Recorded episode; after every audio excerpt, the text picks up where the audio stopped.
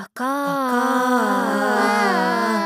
ーンタケストあかんこれ無理しんだはいえー、タキャスト放送のしのタコスでございます、えー、今回は私が、えー、暇じゃないんですけどまあまああの若鶏ですね若鶏の初鳥初、えー、心臓ですねまあ、行数で買った、行スーパーで買った鳥発をだな、それを処理するだけのポッドキャストです。まあ、単純に雑談配信というやつですね。まあ、雑談する前に私はあのキッチンをきれいに片付けないといけないわけですけれども、えー、あの、思ったよかキッチンがね、あの、汚くてですね、あの、スペースがございませんでして、はい、今ちょっと急いで片付けております。しゃないじゃないか。しゃないじゃないか。だってスペースがないんだもの。そしていろんなものを置きすぎてるんだもの。はい、というわけで、まあ、ざくっと今適当にね、物を横に押し合って、えー、スペースを無理やり、えー、作りましたと。というわけで、じゃあ始めようかな。はい。今から始めるのは、はい、取り発の処理です。と言ってもですね、まあ、もうちょい詳しく言うと、若鳥の取り発、業務スーパで買った取り発っていうのはですね、心臓そのまんまなんですよ。で、それを、まあ、焼きやすい、焼きやすいというか、まあ、心臓をですね、開いて、うん。だから心臓の真ん中に切れ目を入れるのと、あと心臓の、り発のですね、上の部分、えーえー、心臓実はですね、まあ上の部分と下の部分でちょっと呼び名が違ったりするんで、それを取り外していくっていうのと、あと血合いを取っていくっていうのをやっていきます。というわけで、もうすでに解凍済みの取り発 1kg が、えー、目の前にありますと。これを、えー、今から、えー、血を抜いて、えさ、ばいていくというわけでございます。はあ、なんで今ため息を吐いたのかというとですね、今からね、えー、大体まあ、これやるのにですね、2、30分かかるわけですよ。辛いんだ。しんどいね。うん、それもついでにね、一緒に配信していきますよっていう話でございます。あのね、辛い。鳥 発をね、あの、処理するのってほんと辛いのよね。うん。よいしょ。じゃあなんでやってんのかっつったらうまいからです。うん、あと安いから。あとね、まあ、やっぱりその取り外さばいてくださいっていうのもなんだかなという話で。さて、ね、とりあえずまあ袋切ろうかな。はい、袋切りますと。よいしょ。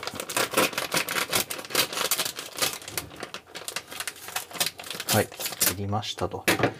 えー、で、とりあえずこいつを下に置いてだな。とりあえず鍋の中に、えー、ハをすべてぶち込みます。いや。わあ、血が。大将、血がすごい。はい。一瞬で真っ赤にね、染まりました。写真でも撮っとけばよかったかな。えー、スマホ、スマホと。ょ。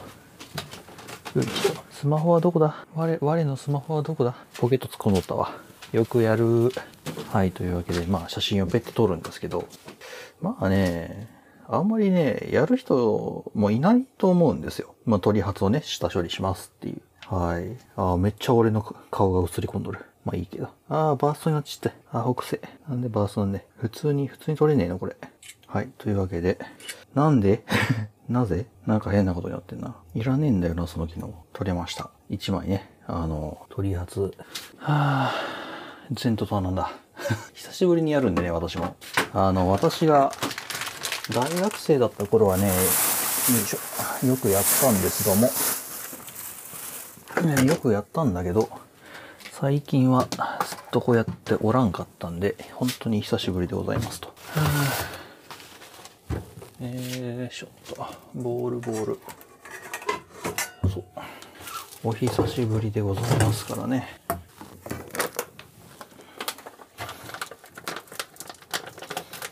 とりあえず塩をだなちょっといくつか取っておいてどうせ塩もみをするんでね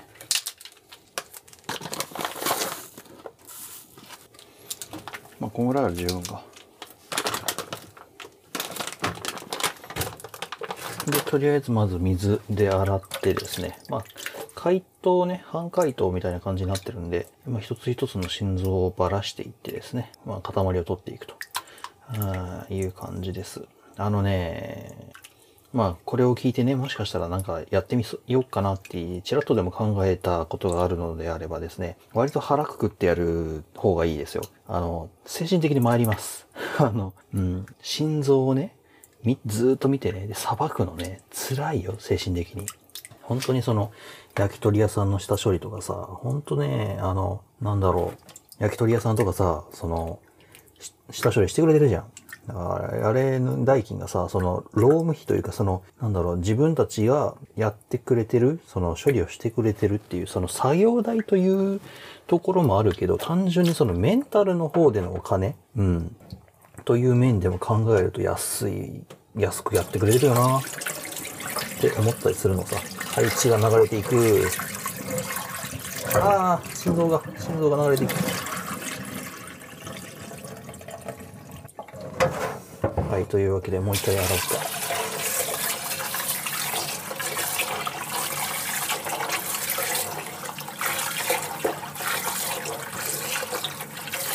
本当に、あの、精神的に参るんだよ。ずっと、っていうか、まあ、この1キロも処理してってさ。うん、でもね、美味しいんだね。美味しいんだね。ありがたい話だ、本当に。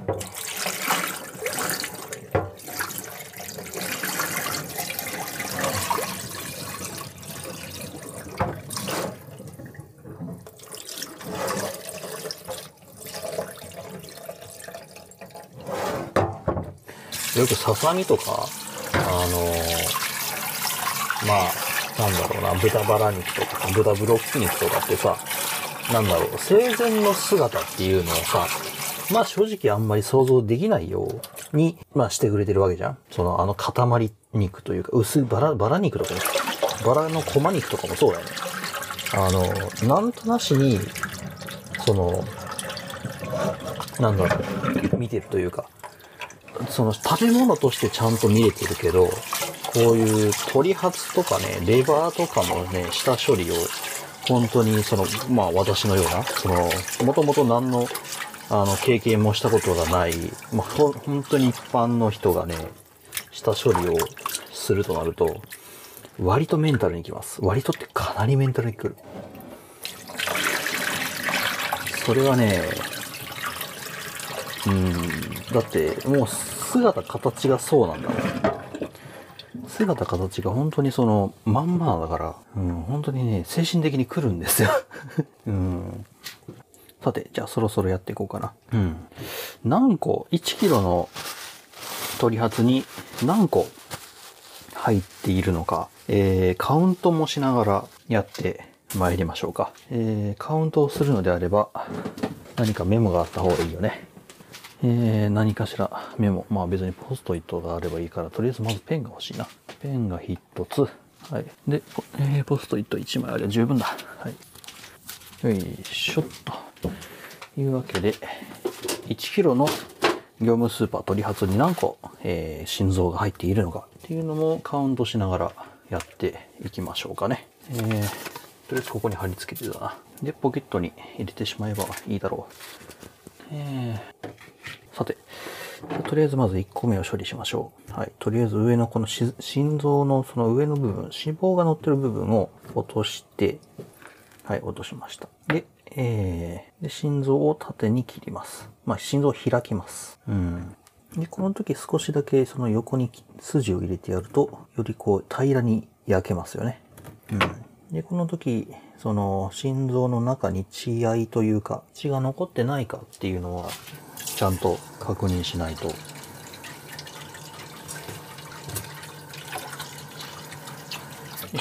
で、えー、初、初の、なんだろうな、お、出てきた出てきた。あのね、血の塊がね、まだ残ってるんです。やっぱり奥の方にね。それをね、取ってやると味がね、まあ、良くなるというか、まあ、癖というか、その血合いの味はしなくなります。よいしょ。はい、とりあえず1個目。どうしようかな。上の部分は、上の部分は、あれだな。別、別で開けようか。よいしょ。で、2つ目。ちょっと大きいな、これ。これもね、実はね、心臓ね、この上の部分ですね、の、上の部分がですね、高いんですよ。びっくりした。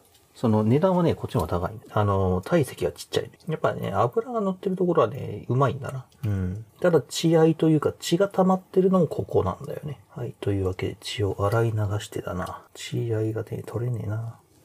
そう。サクッと、この血の塊をね、取ってやればいいのだよ、と。よし、取れた。うまいのはこっちなんだよね。で、こいつもまあ真ん中で開いてやって、そう、心臓をね、切ると、あの、心臓の、鳥の心臓のね、あの、管というか、どこに穴が開いてるのかっていうのがね、非常に分かってね、面白いんですよ。ただ気をつけてくださいね。これ、あの、手切った時に、その、自分の血か鳥の血か分かんないんですよ。そう、だから自分のがね、手切った時に気づくのが遅くなるっていう。はい。で、3本ぐらい、えー、線を入れてやって。はい、2個目。3本目。いやー、め、よいしょ。さあ、これがね、明日届く、えー、なんだ。炙り屋さんか。炙り屋っつまあ、網焼き器だよね。うん。あの、そう、本当に、なんだろう、コンロっていうかガスボンベで動く網焼き器っていう岩、岩谷さんだっけあの、ガスコンロとか、違う、ガスボンベをね、出してるところが、えー、まあ、メーカーとして出してる、まあ、コンセプトとしては家の中で、まあ、そういう店っぽいことをやろう。今回の場合で言うと網焼きをしようっていうコンセプトの、えー、シリーズがあるらしくて。で、それの一つが今回のこの、えー、網焼きですね。えー、よいしょ。よいしょ水気も切りたいんだけどなよいしょまあ後でサクッと塩で和えるとしてでそれを知ったのはねその YouTube かなんかでねそれを使ってなんかあの T ボーンステーキというかなんだっけあのめちゃくちゃでかいね肉を焼いてるのを見たんですよなんだっけあのいやカイジのモノマネをしてる芸人さんの方じゃなくてその、今 YouTuber の中でカイジのモノマネをしてる人がいて、で、その人の動画でそれが出てきたんですね。で、で、その人が、それで、でかい肉をね、網焼きで焼いてんすよ。で、いいなと思って。うん。で、僕、あれなんだよ。今、家の中に、あの、調理器具と言えるような調理器具はですね、ない、ない、まあ、ないわけじゃないんだが、IH クッキングヒーターが一つ。で、まあ、炊飯器もね、調理器具と言えるかどうか。炊飯器が一つ。で、えー、電子圧力鍋が一つ。うん。で、えー、電子ケトルが一つ。で、あとは、まあ、なんだ、そうそう、電子レンジが一つ。うん、以上っていう。まあ、割と結構揃ってる方だと思うんだよね。その、なんだろう、なんだろう、社宅ってさ、そんなにそんなに、あれじゃん、そんなでかいね、キッチンがでかいところをなんか消化してくれなくてさ、まあそれが普通なんだろうかわかんないけど。だから割とちっちゃい社宅の中で、で、まあ多分自炊とかあんまり想定しないと思うんだよね。で、その中でも割と色々と、まあ揃えてる方ではあると思うんですけど、何にせよね、あの、まあ IH、IH クッキングヒーターの不調もあるし、うん、そのなんだろうな。や、肉を焼くというのがあまりなくてですね。今んとこね。うん、で、まあやっぱりそういう機会がなくて、で、フライパンもね、今ちっちゃいのしかなくて、うん、その豪快にでかい肉、ステーキみたいなでかい肉をドンと焼くっていうのに、まあ正直すごい憧れがあったのね。うん。で、なんとかなんねえかなってずっと思ってて。で、まあその動画を見て、これだったら家で俺焼肉できんじゃねっていう。焼肉もできるし、で、なんだったら僕、あの、キャンプとかするんで、キャンプとかバイクにね、この網焼きをね、あの、乗っけて、で、で、これあったら、正直ガスでいいんですよ。だから、なんだろうな。あの、まあ、プレート変えたら鉄板焼きもできるし、うん。っていうので、あの、キャンプにも使えるんじゃねって思って。にしてはでかいけどね。でかいから、まあ、本当にデイキャンプというか、日帰りキャンプみたいなもんだと思うんですけど、それで使えんじゃねって思って、ちうど買いしちゃった。っていうのが、その網焼き炙り屋ですね。を買ってしまった理由です。で、今回はその炙り屋を買ったのに合わせて、こうやってね、あの取り発を、下処理をして、で、まあ、とりあえず第1号、えー、発を食おうというのでやっております。はい。よいしょ。何個だっけ忘れちって。ダメだな。個数をカウントすると言っときながら忘れてやがんだからな。えー、そう、喋りながらだとね、辛いんだ。俺そんな、そのマルチタスク、そんな得意じゃねえし。うん。お仕事においてはできないくんですからね、私。あだ名が。あだ名がっていうか、なんというか。あのー、同僚にめちゃくちゃ怒られるんですよね。同僚に、同僚にめちゃくちゃ怒られる人間で、あの、なんだっけ。まあまあ、書類作ってって言われるんですね。書類作ってって言われて、で、作りました、できましたっで、そのね、同僚はね、その同じ職場とか同じ部署なんだけど、どちらかってっうとその、事務型うん。だからその、オフィスの人間なのね、その同僚が。あで、すごい気強い人で。で、僕現場の人間で。で、まあ現場の人間がなぜ書類作ってるのって話でもあるんだけど、まあできましたつって送るじゃん。で、送ったら、あの、こことこことこことこことここが間違ってますみたいな感じでね、その訂正してくださいメールが飛んでくるんだよ。うん。てめえがやれよっていう話でもあるんだけど、まあでもこっちが作った書類だしさ。あの、まあ書類をね、訂正して戻すんだけど、まあ、差し戻しされたのを訂正して戻すんだけど、あの、まあ、ぶっちゃけ、なんだろうな、どうでもいい書類なのね、それって。あの、そんなにそんなにいやいや言わなくてもいい書類なんですけど、だから僕もね、まあ、そう、そう思っちゃってる節があるから、修正もえぐい適当なんですよね。うん、すごい適当な修正しかしてなくて。で、その適当な修正をね、あの、して、これぐらいでいいだろうってね。で、送っちゃったのね、それね。その、適当な修正をした何がしをね、うん、そしたら、そしたらまあまあもう相当冠で、何なんですかこれは、と。ね、あの、私がね、修正してくださいとしたところ、確かに修正されてる部分もありますけど、修正されてない部分もあるじゃないですか。最低限の体裁ぐらい整えてくださいっていうのを、いうメールをですね、あの、なんと、なんとですね、えー、部長にまでですね、えー、CC をつけて送られるという あれは参ったよな あれは参ったよな。配属されて1週間とかだぜ。配属されて1週間とかだ。右も左もわかんねえんだよ。で、お互い、お互い一緒なのよ。立場、立場というか、まあ、お互い一緒なのよ。その、なんだろう、配属されて一週間っていうのと変わらないんだけど、こことこことここがまち、まだ間違ったままですって、最低限の体裁ぐらい整えてくださいって、ね、書かれたメールを受け取った僕の気持ちさ。あの時の気持ちさ。うん。いやー、なかなか辛いところあったよね。いや、まあ、直してね、僕もあれだよ。直してね、僕もあれなんだけどさ、そこまで必死になるような書類ではないんだけどなーっていうのがまああって、まあ、入って1週間か2週間ね、の程度の僕がさ、そう思うような書類なわけですよ。入って1週間、2週間ぐらいしか経ってない人間でもそう思っちゃうような書類なわけです。いや、まあ単純に私の認識が間違っていて、で、そうなんだろうな。うん。まあ私がね、その正直いらない書類だって思ってたけど、実は本当にいる書類だったって可能性もあるけど、いやー、ね、あの時の衝撃はね、大きかったね。あ、こんなこと言われるんだ俺って思ったもんね。同期に、つって。で、その同期もね、まあ、当初私ね、入った頃ってコロナ全盛期で、うん、まあやっぱりその、なんだろうな、全盛期とまでは言わないかな。その、まあコロナがね、あの出てきてね、まあ皆さん、あの、なんだ、まあ黙食をつってね、えー、言ってやってた頃なんですけど、そう、あの、同期とかと飯に行くなって、言われちゃったり、あと、その、なんだろう、飯を食うときは黙って食えってね、あの、なんだろうな、普通にね、会場会場に呼ばれてんのよ。みんなで会場にいるのに、その会場の机で黙ってくれってあなんだろうな。あの、センター試験みたいでした。センター試験みたいでした。で、センター試験も、その、なんだろう。僕ね、センター試験母校で受けたんですよ。高校の頃。ただ、あれってさ、その、その、まあ、会場がさ、自分の通ってる高校じゃないところとかだとさ、その、まあ、完璧アウェイなわけじゃん。あんな感じです。右も左もまあ、同じ会社に入ったその同期なんだろうなとは思いつつも、あの、まあ、そのワークショップ的なもの以外では、全くその話す機会というか、なんだろう、触れ合う機会というべきかながなくて、で、しかもその上で、なんだろう、A 班、B 班みたいな感じで班が分かれてたからさ、うん。あの、同じ会社にいる人間なんだけど、てめえ誰だっていう風にね、なっちゃうっていう、そんな感じの子だったのよ。で、さらに、あの、そのさっき言った同僚ってのがさ、別チームなわけさ。だから、なんだろう。入社して配属されるまで、割とね、その新入社員研修っていうのが数ヶ月あるわけだけど、まあ正直、あの、配属されて初対面ぐらいの、まあそんな感じの、その、関係性だったわけさ。ぶっちゃけ他人ですよ。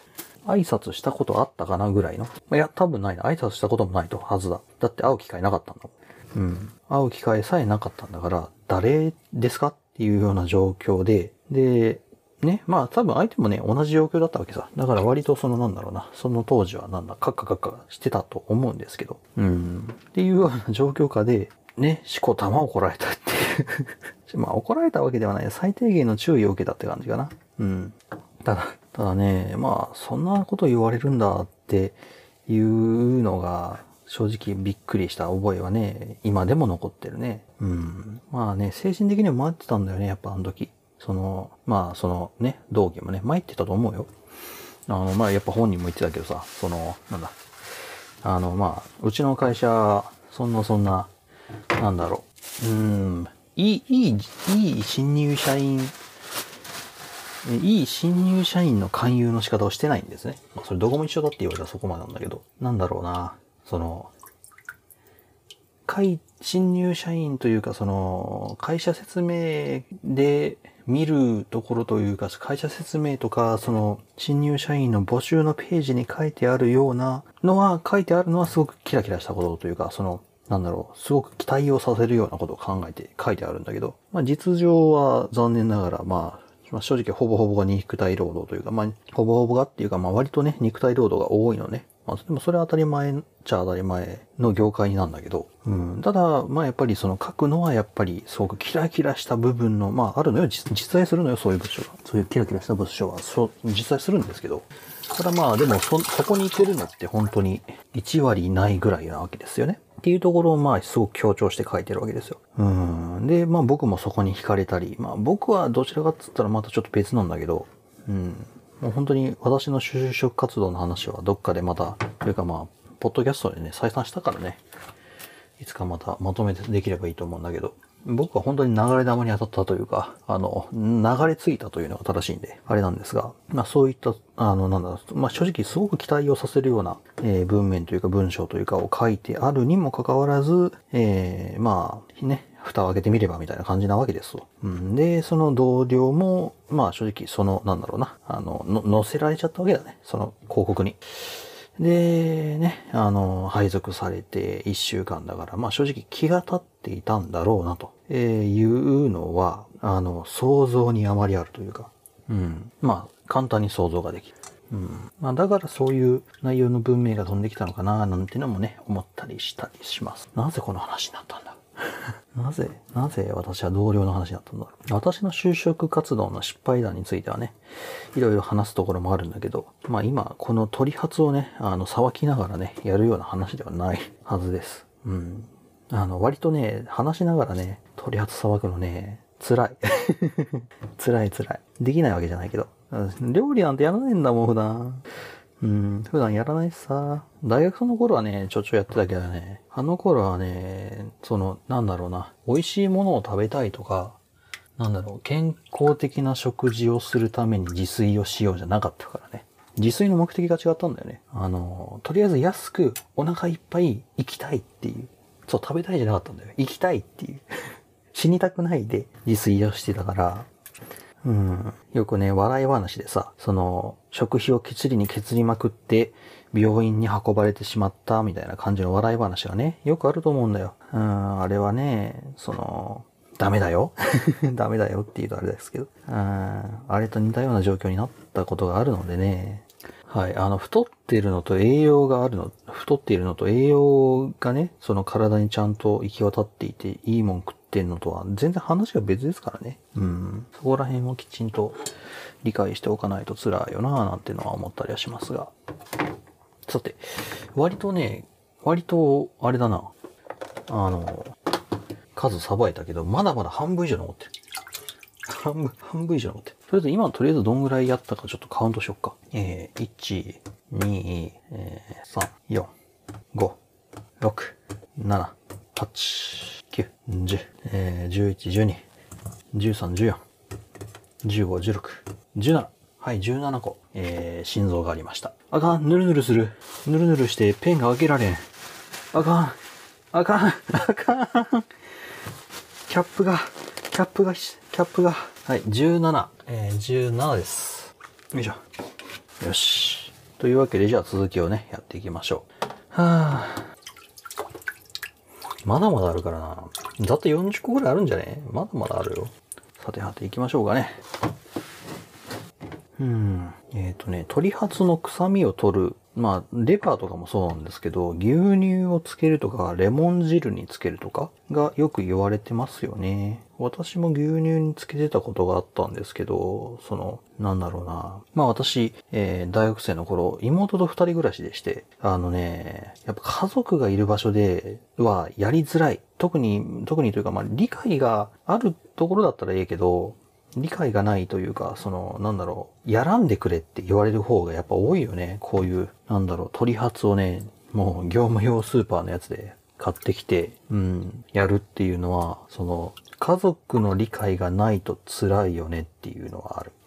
えぐい、えぐいぐらいしん、なんか、心臓に脂肪がついてるやつがいるな。あんまりあんまり、その、脂肪は、まあ、うまいんだけどな。ちょっと外すか。はい。よいしょと。うん、家族のその理解というか、まあ、時間もそうだし、場所もそうだし、で、割とね、臭みも取れないのよね。うん。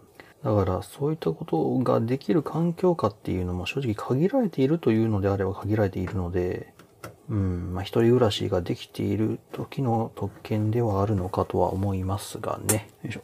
で、何の話だっけああ、それだそうだ。えー、っと、あれだ。草緑の話か。まあ、塩を振る、えー、レモン汁、えー、あと牛乳か。うん。で、そのさっきの家族の話にそれた、まああれなんだけど、あの僕、一時ね、その牛乳を試したんですよ。牛乳、その鶏発を、まあレバーもね、あれだけど、その牛乳につけて、で、冷蔵庫でね、ちょっと臭みをね、1時間か2時間ほどね、あの、臭みを取るためにつけておくっていうのがあるんですけど、まあ、私二人暮らしだ。で、冷蔵庫がね、その、共通だったんですね。で、まあその、なんだろうな、タッパーに詰められたさ、その、赤とも白とも言えないさ、液体の中にさ、なんかこう、グロい液体がさ、ぷかぷか浮いてるのをさ、見た妹にさ、もう怒られて怒られて、あんた何やってんのよみたいな感じで、なんでこんなことに冷蔵庫使うのみたいな感じでさ、到着そうぐらいでさ、うん、だからそれの時以来、その、牛乳を使って、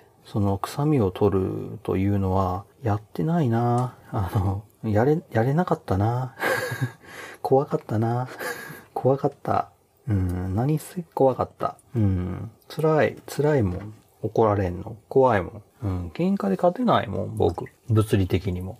口、口喧嘩でも。うん。うん。だから、まあ、普通のご家庭で、もし裁くまでね、できる環境であれば、まあ、塩もみぐらいで置いとくのがいいんじゃないかなと思います。あの、牛乳につけて置いておくとですね、また牛乳無駄遣いしてとかね、言われちゃうんですよね。牛乳無駄遣いしてだけでいい、だけだったらいいんですけど、そのまま最悪、最悪怒ったら捨てられちゃいますからね。うん。最悪その、取り発ね、ちゃんとこんな感じで時間かけてさ、えっちらおっちら処理したもんをさ、ね、捨てられるの嫌でしょ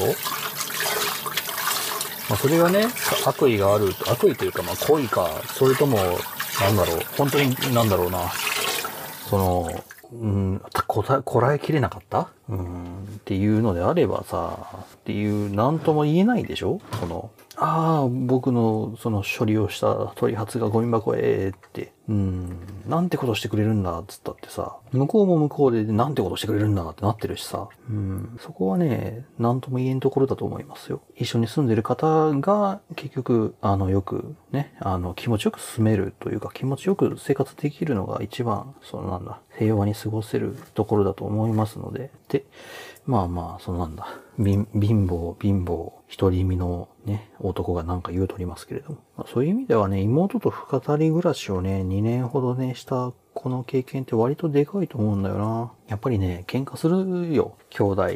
で、よく喧嘩するし、で、妹だからさ、まあまあ言うても異性なわけさ。うん。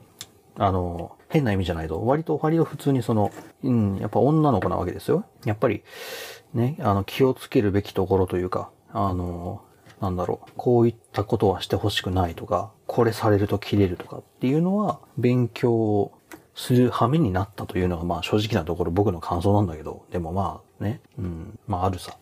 うん。そう、ブラジャーとパンツは一緒に洗ってはいけないとかさ、あの、網ちゃんと入れないといけないとか、知らねえよ。知ったことじゃねえよ。うん。まあそれはね、単純に私の知識不足があったところもあると思うんですけどね。はあ、あ、そうそう。この話をするとね、そのなんだ、なんだろう。あ、妹と二人暮らしみたいな。なんでそれはトラブルなことなんだみたいな感じのことをね、言われる人がね、いるんですけど。あの、確かにね、なんか漫画チックではあったよ。漫画チックな生活ではあった。ただね、ま、漫画とかゲームとかのね、あの、そういう、それっぽい生活ではあったよ。ただね、ゲームの種類が違うんだ。あの、どちらかというと北斗の剣とかそっちです。はい。漫画の、その、生活っていうとね、なんだろう。甘酸っぱい何かしらとかね、そういうのではないよ。うん、ゲームの種類でいうところの、まあ、なんだろう、北斗無双とああっちです。その妹と二人暮らしをするという生活はね、ゲームの、あの、アクション、アクアクションです。RPG じゃない、アクションです、あれは。アクションゲームです。アクションリズムゲームです。そう。だから妹様が心地よくそ、あのね、その、過ごすために俺はどうしたらいいのかっていうのを常に考えながら、常に想像を膨らませながら、で常に気を配りながら俺は生活をするというのが2年あるわけですよ。はあ、まあね、逆にその2年でね、いろいろ鍛えられた部分あるが、逆に、なんだろうな。まあ、兄としての威厳というものは、え一切ないと。うん。まあそうだね。あの、大変なんだろうな、お見苦しい姿をね、いろいろお見せした覚えがあるので、はい。うん。だからなんだろうな、ね、彼女、彼女欲しいんだったら妹に紹介してもらえばいいじゃない。妹の友達とかいるでしょってね、言う人は時々いるんですけど、妹の友達に、その、なんだろうな、パンイチタンクトップを見られた俺の気持ちわかりますか うん。妹の友達が家に来てる時に、とかまあ俺が風呂入ってるのがたまたま風呂入ってる時に呼ぶのがあれなんだけど、ね、帰ってきてね、で俺がパン1タンクトップでね、こそこそっとね、見つからねえようにさ、自分のこの体をね、見せるのもね、なんか申し訳ないよ、うん、っていうのをさ、こう、まああるわけじゃん。ある、ある中で、こそこそこそってご、ご、まあゴキブリみたいに動いたわけですよ。そしたらガラガラガラっつってね、ふすまというか障子が開いてた。で、そっちの方パッて見くとさ、もう目ん玉まん丸にしてる、その妹の友達がさ、あの、こっち見てるわけさ。気まずいったらないよ。気まずいったらないよ。で、こっちもどうすることもできねえんだもん。あ、どうも、つって、逃げるしかねえんだもん。で、向こう向こうで、あ、あの、お邪魔してます。みたいな感じで、ね、やるわけさ。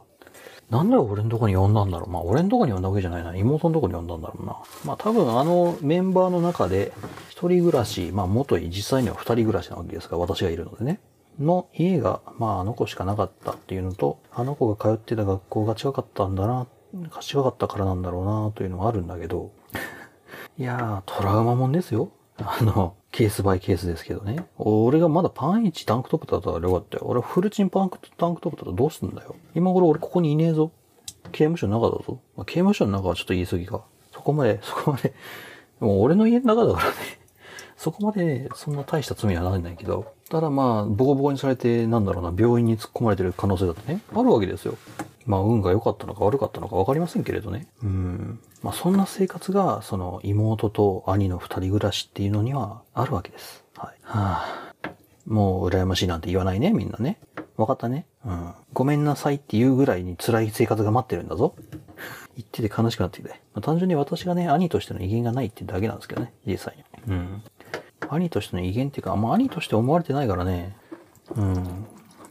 それはしょうがないのだ。まあ私がいろいろとね、その、この20、まあ大学に入るまでの二十何年間、入るまでじゃないか、二十何年間じゃないか。まあ社会人になるまで、大学に入るまでの十何年間を、まあいろいろとね、うわ、えぐい血が出てきた。プリンプリンや、プリンプリンの血や。うわ、ちゃんと血抜きしてなかったんやな、これ。うん、まあまあ、まあそういうね、こう、何年間もさ、あの、まあぶっちゃけた話でね、あの、至るところに砂かけてね、はい、砂かけて、で、まあ、迷惑かけてね、生きてきたあれがあるのでですね、なんとも言えんのだ。うん、とんでもねえのに当たった。えぐい不良の血合いが出てくる。まあ、たまにあるよね。さて、よいしょ。よいしょ。これでとりあえず半分ぐらいはいったんでねえのって期待したいんだけど、どうだろうな、これ。どうだろうか。まだまだちょっと残ってるかな端っこの方にね、血合いが残ってるんですね。こういうのをささっと洗ってあげましょう。まあこういうのはね、あ大体後できちんと、まああの、またね、塩もみにして、で、水気取ってやるんで、はい。まあサクサクいきましょう。回、うん、か、個数数えの忘れた。まあいいか。後でちゃんと数えよう。鳥発、そうだよね。なんか鳥発食ったことがないっていう人もいると思うんだよな。あの、割とね、コリコリしてます。コリコリしてる。うん。上の方は、上の方はコリコリしてるね。その心臓の管とかね、残ってんすよ。その心臓の管とか、心臓の上の方ですね。血管も残ってるね。うん。残ってるやつ残ってます。が、まあ、正直この上の部分ですね。もう、あの、割と、あの、美味しいです。なんか、なんだろうな、お肉屋さんによっては、この部分だけ取り外されてる場合もね、あったりしますよね。その、初の上の部分だけ。うん。で、下の、その切り取られた下の心臓のそのイチゴの部分だけ。ヘタの部分は取り除かれて、イチゴの、まあ、身の部分だけ発売されてますみたいな。うん、いうのをよく見るんですけど。うん、私はね、どっちも好きかな。で、えー、っとね、味の説明をすると、まあ、なんだろうな。ちょっと、あの、臭みがないレバー。レバーをもう少し味をね、こうちょっとまろやかにしたというか、うん。肉の味がするんだけど、やっぱりその、レバーの味がしますね。まあ、それは多分なんか血を、血をね、ちゃんと洗い流すか流さないかで味もちょっとまた変わってくると思うんですけど、そう、レバーが臭くて食べられないっていう人は、ハツを一回食べてみてもいいかもしれませんね。その、レバーほど臭みはないんです。あの、こう、ガツンとくるようなね。まあ、レバーも、その、なんだろう、まあ、食感が苦手って人がね、レバーはね、多い。うん。けど、鳥ハツに関しては、なんだろうな。こう、噛み応えがある、あの、なんだろう、ぐにゅってしたあのレバーのあの感じとはまたちょっとした弾力がある、なんだろう、ぐ、グミグミかなぐにゅ、ぐにゅっていうような、そんな、あの、歯応えがあるような、そんな食感がします。なので、まあ、レバーと味は似てる部分がある。時折レバーの風味がする。うん、っていうのだけ覚えておいていただけると。ただね、レバーとはやっぱ違うもんなような気がしますね。食感とか。うん。で、あとやっぱ心臓筋肉なので、すごくね、美味しい。あの、ゴリゴリしてるゴリゴリしてるって言うと、その、なんだろうな。すごく表現に迷うな。うん、鳥発、まあ食べてみんことにはわからんですわっていうところで最後主的にはなるんですけどね。うん。で、割とね、なんだろう、グラム100円とかで売ってますんで、ちょっと気になるなという人は食べてみてもいいかもしれないね。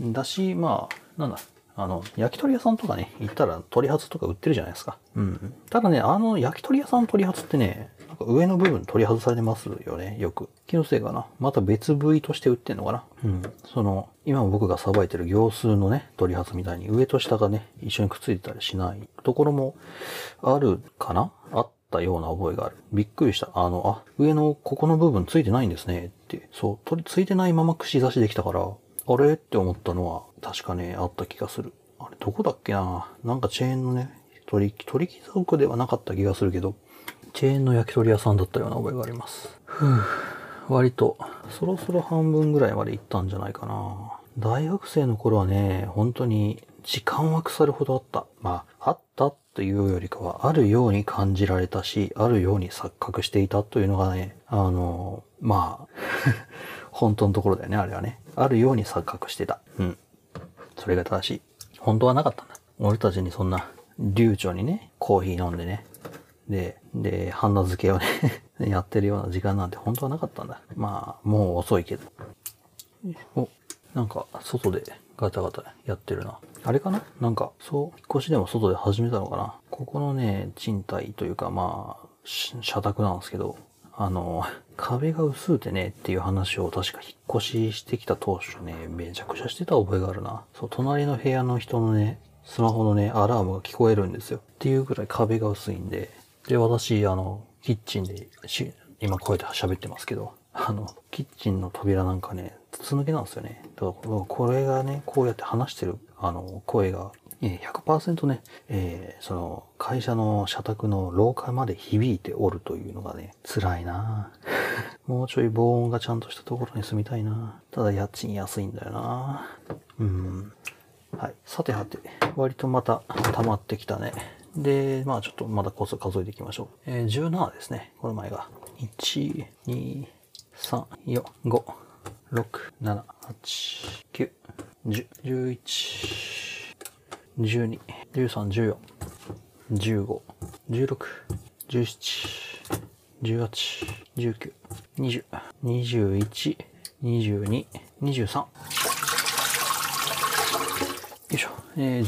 に23。よいしょ。あ、開かない。開かない。開かない。ベタベタして。開かない。いしょ。1723。えっ、ー、と、とりあえずまずさばいた取発の数は合計で40。40です。が、まだまだ残ってます。半分ぐらいあるのかなどうなんだろうね。まだまだありそうです。はい。というわけで、まだまだ続きますよ。いやー、そう、社宅の話で思い出しましたけど、私のね、後輩がね、結婚するらしいんですよ。うん、結婚するって。結婚するって、おいおいって。後輩ですからね、新入社員なんですよ。だから多分まだ二十何歩ぐらいだと思うんですけど、結婚みたいな。えー、マジでつってね、あの、非常に複雑な思いです。うん。で、関西の方で、えー、まあ、配属になったもんですから、で、その子ね、関東の子なんですよ。関東の子でね、大学も関東。で、採用も関東だったんです。うん、関東の方で採用されてたんだけど、なんつうか。いやー、うん、だからね、その彼女さん、まあもしくはまあ奥さんになるんでしょうか。もう関東の人だと思ってるわけですよ。まあ実際その関東の方だったんですけれども。で、どうすんのと。で、結婚つったって、君こっちいるじゃないかと。ね、つい、つい、つい先週こっちに来たばっかじゃないか。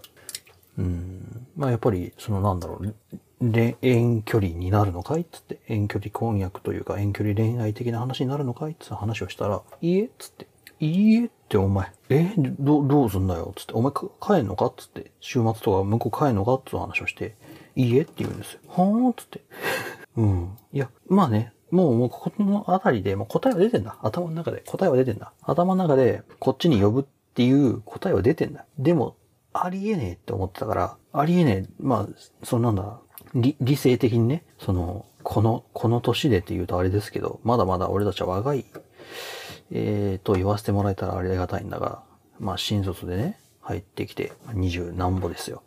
まあお金にね、その余裕があるわけでもなし、で、将来設計もね、そのまあ正直もうぐちゃぐちゃですよ。うん、こういったことがやりたいって言って会社入ってきたらなんか全然違ったみたいな感じで、将来設計もぐちゃぐちゃな中で、うん、自分のアイデンティティとかもこうすごく、なんだろう、揺らぐようなね、まあ入社っていう面白い経験をしたわけじゃないですか。そんな中でですよ、そんな不安定なね、まあ、正直言ってもう先も見えない中だ。で、ついつい先日ね、配属されて、で、正直精神的にも不安定だろうという中で、その、なんだろうな、こっちに呼ぶという選択肢を取るとは、俺は思えなかったんだよ。まあ、なんだろう、舐めていたと言われたら確かにそこまでなんだよね。その子の覚悟というか、その子が考えている、その、なんだろうな、本気度というか、真剣さを舐めてたって言われると、確かにそうだなって今だったら思うんだけど、まあ考えられなかったかな。で、どうすんだって聞いたら、呼びますっていう。その口から聞いたんだよね。で、えーってなるじゃん。まその口から聞いたんだよねっていうのは嘘になるかな。本人から直接そう聞いたわけじゃないからね。その、上司の話とか、で、その子がね、他にもこぼしていたいろんなこぼれ話をいろいろ聞いた上で、そう判断したんだけど、まあまあ呼びます。まあ実際には呼びますだよ。あの、うん。うん、ええー、ってなるじゃん、そう。で、どうすんのってなるじゃん。呼びますっつったってさ、あの、生活しなくちゃいけない。で、まあ、その彼女さんだか奥さんだかの仕事もこっちで探さないといけない。で、なんだったらうち、今君、あの、会社の寮にいるだろっつって。うん、会社の寮は、うち独身寮なんですよ。だから、君結婚するってなったらどうするんだっつって。奥さんだけこっちの別の部屋に寄せて、で、自分は独身寮から通うのかいって言ったら、いや、引っ越しますって言うんだよ。うん、すげえなーってね。うん、なんだろう、最近のその、なんだ、あの、若い人たちはね、結婚を怖がってるとかね、いや、その、その結婚というものに対して、あまり無力を感じなくなっているみたいな話をね、まあよく耳にするし、目にするし、で、ニュースでも、テレビでも騒がれてるけど、まあそういう人ばっかりではないんだよなっていうのがなんだろうその子の話を、まあ、見て聞いてうん思った次第でございますですね。うん、まあ、すごくなんだろうないいいいなって思った、うん、そういう選択肢ができること自体もいいなと思うし、で、まあまだ若いからさ、まあ僕たち。だから失敗もできると思うんだよね。後戻りはできると思うんだよ。だからそういうこう、なんだろう、チャンスというか、を、まあ、掴みに行くというべきか。うん。そういう機会があるうちに試しておく。試せるっていうのはね、なんつうか面白い子が入ってきたなぁなんてね、思った次第です。うん。いやー、楽しみだな。まあ私、そんなんだ、大学時代サークル中サークルに入ってなかったもんでね、その後輩っていうのはあんまり、あんまりいなかったんだもん。まあ本当に研究室だけだね、そういうのがいたのって。だもんで、まあ、すごく新鮮です。ほんとどうすんだろうなふん、まあ、なんだろう、先を越されるとか、そういったことに関してはあんまりあんまり、うん、あん思うところはないですけど、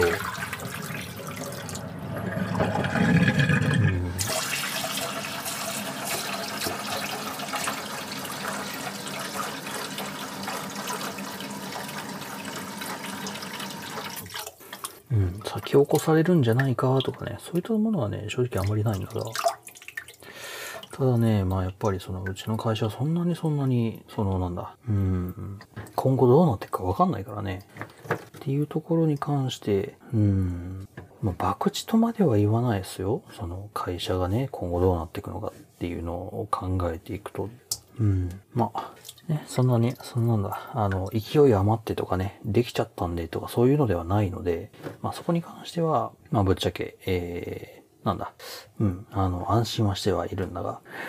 よいしょっと。さてさて。喉、喉がね、喋りすぎると喉が痛くなってくる。ね、割と声を、声を殺しながらね、今喋ってるんだよ。喉をね、喉をこう締めながら喋っておるんで、そう、あんまり外、こうね、先も言った通りね、声大きく出せないので、ここね、喉を締めながら話す癖がついてしまったのが、むちゃくちゃ喉が痛い。よいしょ。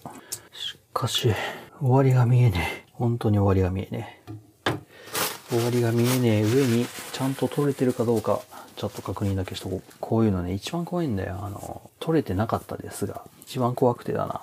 お、まだ取れてるね。1時間2分ですね。今現状、あの、録音しているのは。まあ、配信されるのは、ここからカットされてどうなるかわかんないですけども。まあ、無音はカットされるんでね。はい、割と少なくなるとは思うんですが。とりあえず今私、あの1時間、1時間肝をね、調理しております。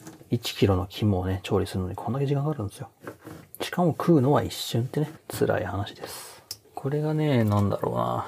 業務用とかになってくると、話は違ってくるんだろうな。その、お金をね、もらってね、やるとかなってくると。いや、こっからね、あれなんだよな。血抜きも終わって、あと水気を切ってだな。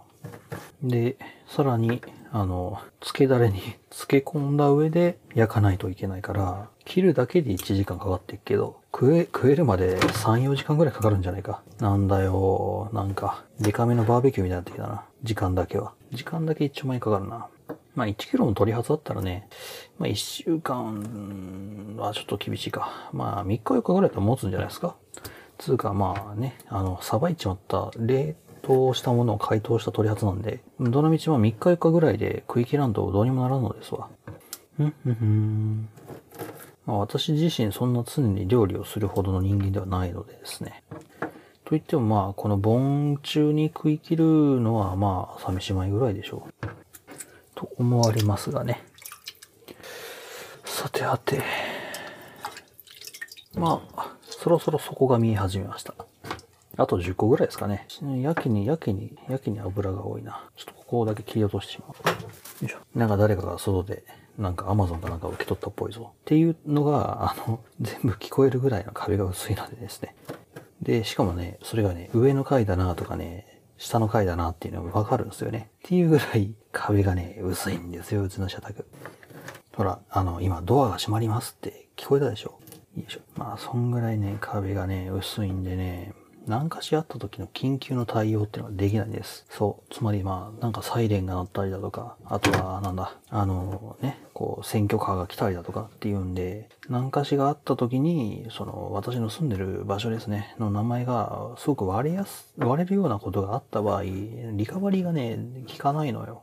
ってなってくるとですね、YouTube とかね、その、なんだ、よいしょっと、あれか、あの、スペースとかね、っていうライブもんがね、なかなか辛いよねっていうのはね、あるんだ。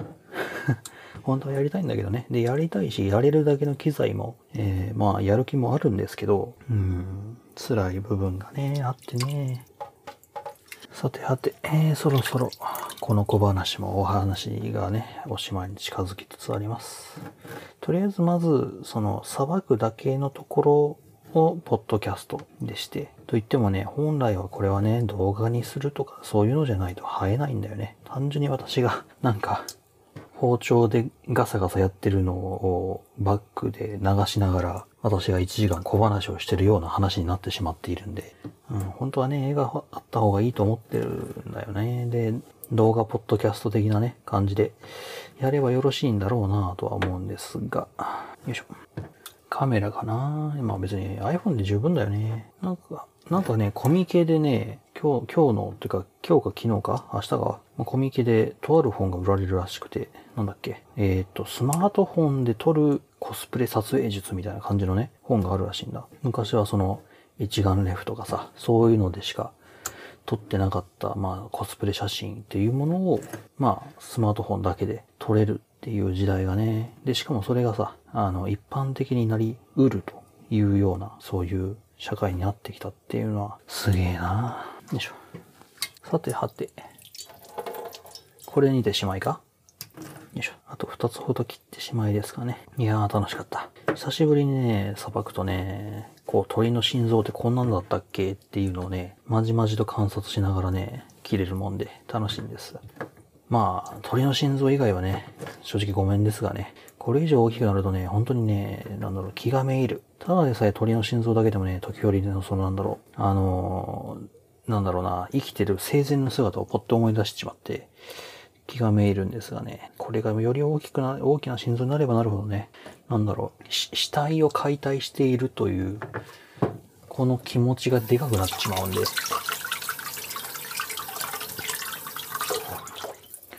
そう、だから本当にその、なんだろうな、精肉会社というか、精肉店というかね、お肉屋さんとかさ、屠殺場のその方々って本当ありがたいな。うん、というわけで、えー、結局何個あるんだえー、1、2、3、4、5、うん、6、7、8、9、10、11、12、13、14、15、16、17、18、19、20、21、22、23、24、25、26、27、28、29。まあ、っ今私の数え間違いとかがあるんで、まあ29。めんどくせえな。30でいこう。めんどくせえ。まあ、雑でいいだ。雑でいいな。30個どうしよう。ね。あの、ものによって動かすがあるだろう。というわけで、えー、17たす23たす、えー、30というわけで、一応、えー、業務スーパーの、えー、鳥発。はい、鳥のね、心臓ですね。えー、は 1kg あたり、えー、40プラス30。だから70個の心臓が入っていることが分かりました。はい。で、まあ正直ここで終わってもよろしいんですが、よろしいんですかね。ちょっと重さ測ってみようぜ。重さを測ってみようずーっていう。今さ、あのー、ね、外す。えー、さばきました。うん、解凍してね。で、血も取りました。うん。どんぐらい重さに違いがあるのよって気になりません気になりますよね。それはもちろん気になりますよね、皆さんね。というわけで、ちょっとこの大惨事になっている血まみれキッチンをですね、少しばかり清掃して、よいしょ。えー、重さを測ってしまいましょう。えーと、キッチンスケールと。うん、はい。というわけで、えー、この70個、70個の取り発ですね、を、えー、水気をよくよく切って、えー、乗っけてみます。というわけで、えー、水気をよく切ってこの鶏ハツになんか 5g なんか増えたぞ水気をよく切って鶏ハツ70個まあ約70個まあ実際には69個ですがを、えー、べちべちと乗っけていきましょうあちなみにですが、鳥発 1, 1個ぐらいですね。え62から68まで増えたので、だいたい 6g ほど。あ70、だからまあ、5g 前後ですね。心臓だけで言うと。まあ、上の部分、あの、管の部分は取り除いております。はい。はい、というわけで、えー、サクサクっと、えー、水気を絞って、心臓をね、えー、はかりの上に乗っけておきますけれども、芯の像だけで、えー、大体どんぐらいなのか。うん。といってもまあ、ね、1個 5, 5g 前後ですよねっていうのを出した時点で大体まあ 想像つくんですけれども、まあやっぱりね、鳥に、鳥ね、初1キロとはいえ、とはいえ、あのー、大体がまあ氷みたいなもん、氷とね、血、まあ液体の部分が大きいよなぁなんてね、思ったりもしておりますゆえ、まあね、そんなもんであろうというのはね、はい、想像に難くないというか、なんと言うべきか。うん、すごく血の匂いがしてきた。ちょっと、ちょっと気分悪なってきたわ。うん、でもね、しょうがない。ね。こうやって我々は、えー、生き物の命をだいております。なんだろう、ビーガンの人からしたらもうとんでもねえことなんだけど、あいにく私ビーガンの方会ったことないので、はい。身内にもいないですしね。つうか、まあ、辛いよな。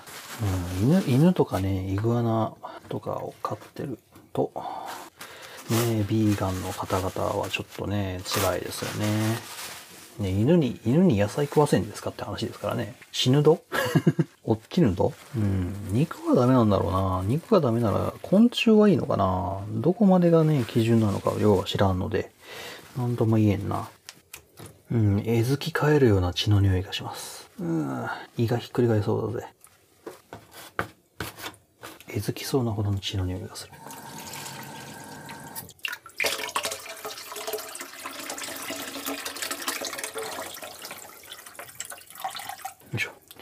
むせ返りそうだ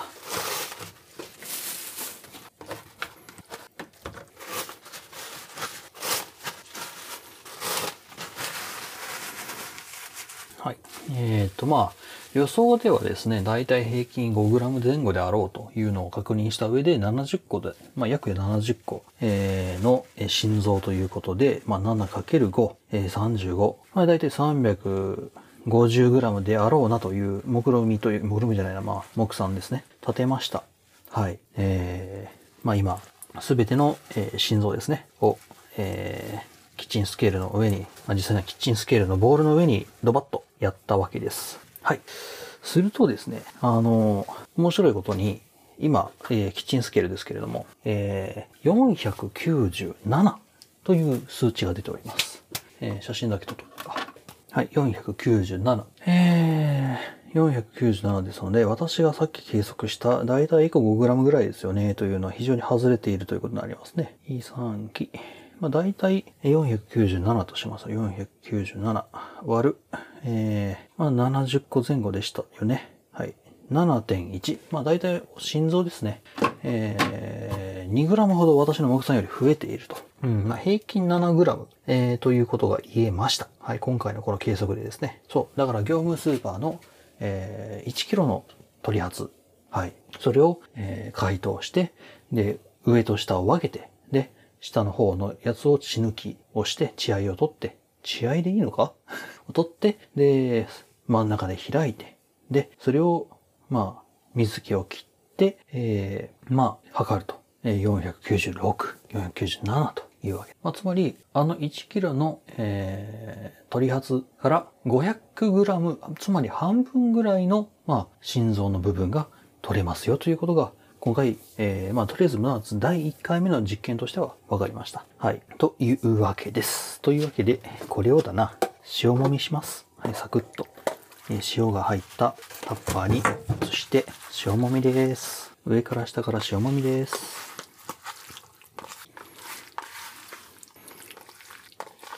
臭みが取れれば何でもいいんですけどね。落ちた 一個私の、私の、足の上に、足の上に一個落ちた そんな、私の汚ねえ、汚ねえキッチンの汚ねえ足の上に落ちましたですことよ。地面じゃないからセーフ こんなことやってっからね、あの、不衛生だなんだ言われるんですよ。はい、というわけで、まあ、とりあえず初の部分は上がったと。あの、まあ、つまり、上のね、下、下のね、心臓の本体ですね、筋肉の部分は分かりました。500g 取れますと。半分が、えー、過食というか、えー、筋肉の部分ですと。では、今回、えー、上の部分もひっくるめてみましょう。というか、まあ、上の部分も、えー、これはこれで測って参りましょう。上の部分、あ、まあ、管の部分というか、上のね、ところです。さあ、ここも水気を切って、えー、というか、こっちの方はね、その、なんだ、ボールに置いておいたんですけど、汁気が多いというか、血がね、割と出てきてる。まあ、溝が多いですからね、割と、あらあらあらあら。よまた落ちた。セーフ。危ねえ、皿の上に落ちた。皿の上、なんで床に皿があるのか。そう、それは私がキッチンを汚かったので、この調理をする前に、えー、まあ、皿っつうかまあ、タッパーみたいなもんですけども、に移したからであります。はい、というわけで、ね、えー、独身の、えー、社会人、特にね、料理なんかをするわけもなく、そんなもんです。というわけで、じゃあ、鳥の鉢の上の部分ですね、お水気を切って、どんぐらいの重さがあるのか。と言っても、まあ、そんなそんなね、あのー、なんだろう、心臓ぐらいはないと思うんですけど、もうもうもうグロですよ。うわー うわーって言っちゃってすごいグロテスクです。うん。なんだろう、バイオハザードってこんなんだよね。ここの写真だけ撮ってあれだな。私のその、大学時代の同期に送りつけてやろうかな。だ、畜生。大変失礼しました。よいしょ。ま、気を取り直して。まあ、どんぐらいなんだろうね。1個あたり、えー、まあ、ちょっとね、やってみますけれども。はい、1個落としました。まあ、3g から 4g ほどぐらいですから、うーん。だからさっきと同じ計算になるよな。だいたい350ぐらいになるんじゃないですかっていう話なんですけど、さっきのな、それでな、ミスったからな。まあでもさっきよりは少なくとも、その、なんだろうな、体積もちっちゃいしですね。うん、なんか、こう、軽そうな気はするんですけど、さてどうなるうん。あと、なんだろうな、その、火、火だというか、その凹凸部分が多くてですね、あの、キッチンペーパーに貼り付いて取れねえんだ。ああ、キッチンペーパーの重さはいらないのです。よいしょ。ああ、よいしょ。うん、このキッチンペーパーにまとわりついて、えらいことになっとる。ほい。そんな、そんな、君たちはいらないんだ。うん、ただまあキッチンペーパーに混ざりつくことによってその血の塊も一緒に落ちているのでまあ一石二鳥といえばそこまでなんだけれど君たちはそこまで主役ではないんだよなうんそい本当に赤い赤いな うんワンピースフィルムレッド見に行きましたけどあれについての話もないつかしたいね。いつかっていうかまあ、できる限り近く面にしたいね。そう、あのー、上映まあ公開2日目にね、行ったんです、私。そしたらまあまあ大盛況でしてね。まあ当たり前だよね。うん。まあ、なんだろうな。まあ賛否両論あるんすわ。うん。で、それ仕方がないなと思って、それは。なんだろう、今までの映画と違うんですよね。なんつうか、役割が多分違うんだよ。あの、今までのね、ストロングワールドとか、Z とか、あの、ゴールドとかと、あの、役割というか、うん、ストーリー上のその役割が多分違うんですよ。その映画の立ち位置というべきか。うん。で、まあ、なんだろ今までのその映画の大きな違いとして、単純に小田っち、まあ、小田先生ですがですね、映画をね、畳に来てんすよね。そう、最終章突入とかいうのもあったから、映画をね、畳に来てるんですよ。うん、だからそれに伴った上での映画作りを僕はしているんだなっていうふうに受け取ったのね。まあ、一言で言うと多分今回の映画は今まで出てこなかった、まあ、シャンクスの、なんだろうな、好感度の調整、うん、今まで出てこなかった、まあ、本当にそのさ、ワンピースという作品、まあ、100何巻も出てる中でさ、あの、シャンクスが出てきた描写なんて本当にもう本当に少ないわけですよ。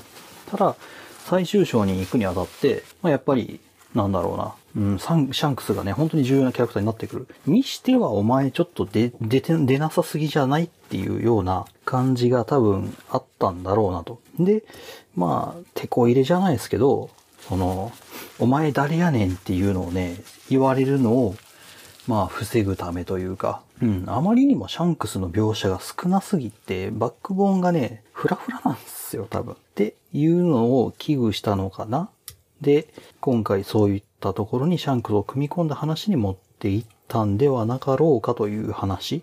うん。だから、ツイッターの感想でもさ、うん、なんだろう、よく、よくできたミュージックビデオだったっていう。よくできたミュージックビデオを見せられて、で、ついでにワンピースがやってたみたいな感じの話のツイートがあったんですけど、まさしくその通りで。でもそれはさっきも言った通り、その映画の内容が重要なんではなくて、シャンクスの好感度調整の方が重要だったからではないのと、うん、いうのが私の、なんだろう、フィルムレッドを見に行った感想ですね。め、めたい感想です。その中身のストーリーの感想ではなくて。こら辺の詳しい話はまた後日というか別のところでね、えやろうかなという話をしていたら、はい、えー、鳥髪の上の部分も、え水気を切り終わりました。長えな、おい。で、重さは290から300。というわけで、えー、まあ思ったよりは少なかったけどな。まあでもそんなもんですか。うん。298、えー、というわけでして、ああ、終わった。終わった。1時間半ぐらいかかった。1キロの取り外を処理するのに。まあ、途中いらんこと言ってたけど。さて、この血、血がね、大量に あのー、ばらまかれた。まあ別にばらまかれてるわけではねえが、血が大量に飛び散っている。ここら辺を掃除するのと、あと、あれだな。あの、真空パックにするやつをちょっとやろうか。はあというわけで、まあ、真空パックっていうか、あれは、あの、冷凍の用の、あの、ジップロックかなんかにとりあえずまず入れよう。で、調味液と混ぜようか。はい。とりあえず、えー、どうしよう。ここで一旦終了にしてもいいんだけどな。フリーザーパックに入れるところまでやるか。と、でもだな。えー、そんな大したことはしないんだよね。その、本当にその塩を、まあ、どうせ後で塩抜きするんで、サクッと塩もみを。サクッと塩もみをね。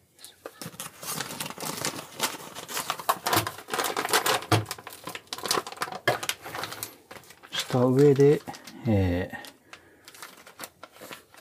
フリーザーパックにちょっと放り込んで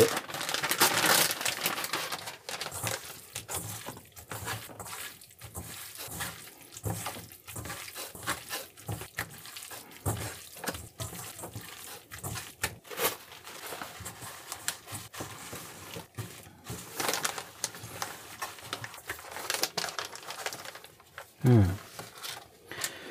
さあ、私の調理法というか、これが正しいのかどうかなんで、さっぱりわからんので、まあ、つっても数時間後には食ってるからな食ってるか冷凍行きになってるかですね。うん。まあ、小分けで、小分けで冷凍していくだけです。うん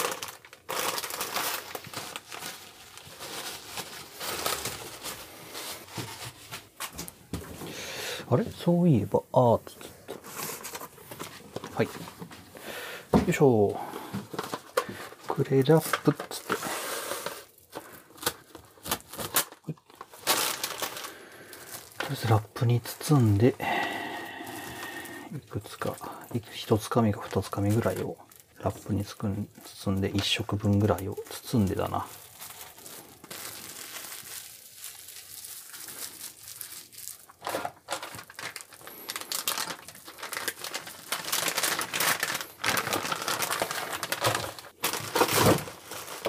でねえと大量にな、そんな消費しきれんのだ。うん。米ならないくらでも食えるんだから。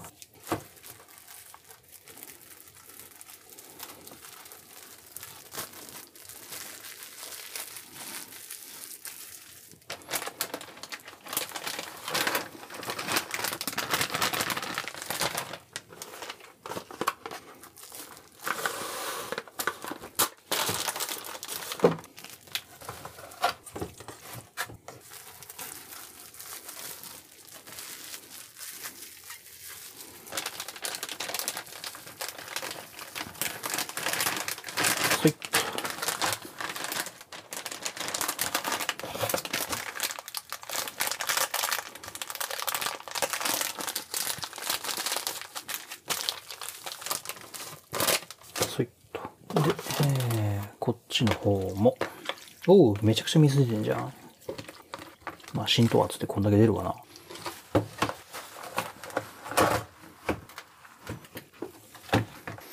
い、っくるくるくるくるくるラップ。はい。うん。だいたい100。こんだけありゃ1食分だろう。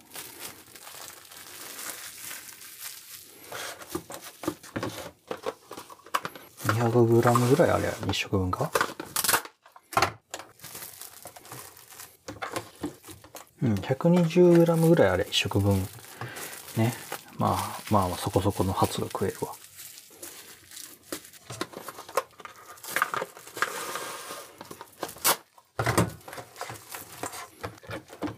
うん、ちょうど 120g。いいね、いいね。なんか、測れるようになってきたね。んで、なんで俺はキッチンスケールで鳥の、鳥発の、鳥発の測りをやってるんだほい。ちょっと多いな、140。まあでも、最後だしこれでいいか。はい。というわけで、えー、まあ包んだし、よいしょ。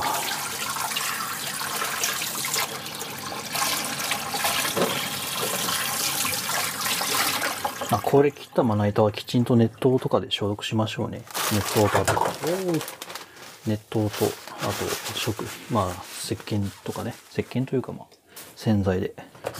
でないと後が怖い。よいしょ。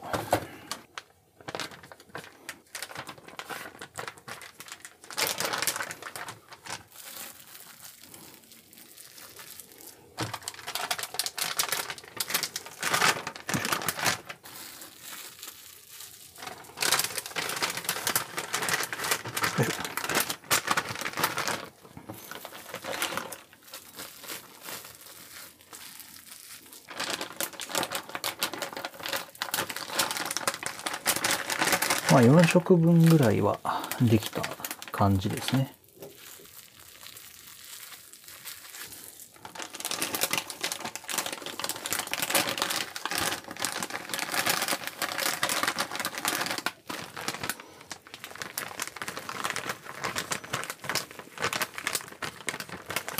ああ、こぼれとる、こぼれる。怖い怖い怖い怖い怖い。鳥発が、鳥発が丸び出とる。ボロンって。鳥 発がボロンって丸び出とる。ああ、あかんあかんあかん。そんなポロリは泳いでないよ。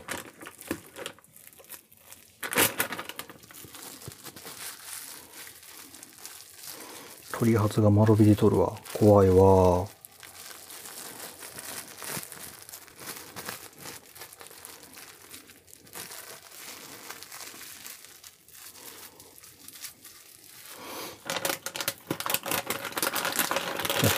これでええやろ。オ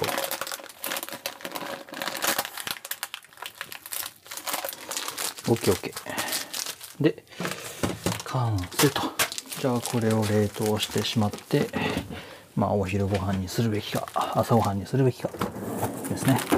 よいしょ。はい。はあ、それだ。1時間半ぐらいやってたんじゃん。というわけで、まあいろいろありましたけれども、えー業務スーパーの取り発 1kg、えー、さばいて、処理して、えー、冷蔵庫突っ込んで、えー、焼肉をする準備だけを整えたというところまでの録音でございます。疲れた。疲れた。1時間半ぐらい ?1 時間20分ぐらいか。いや、もっとだな。1時間 ?1 時間40分。ひえー。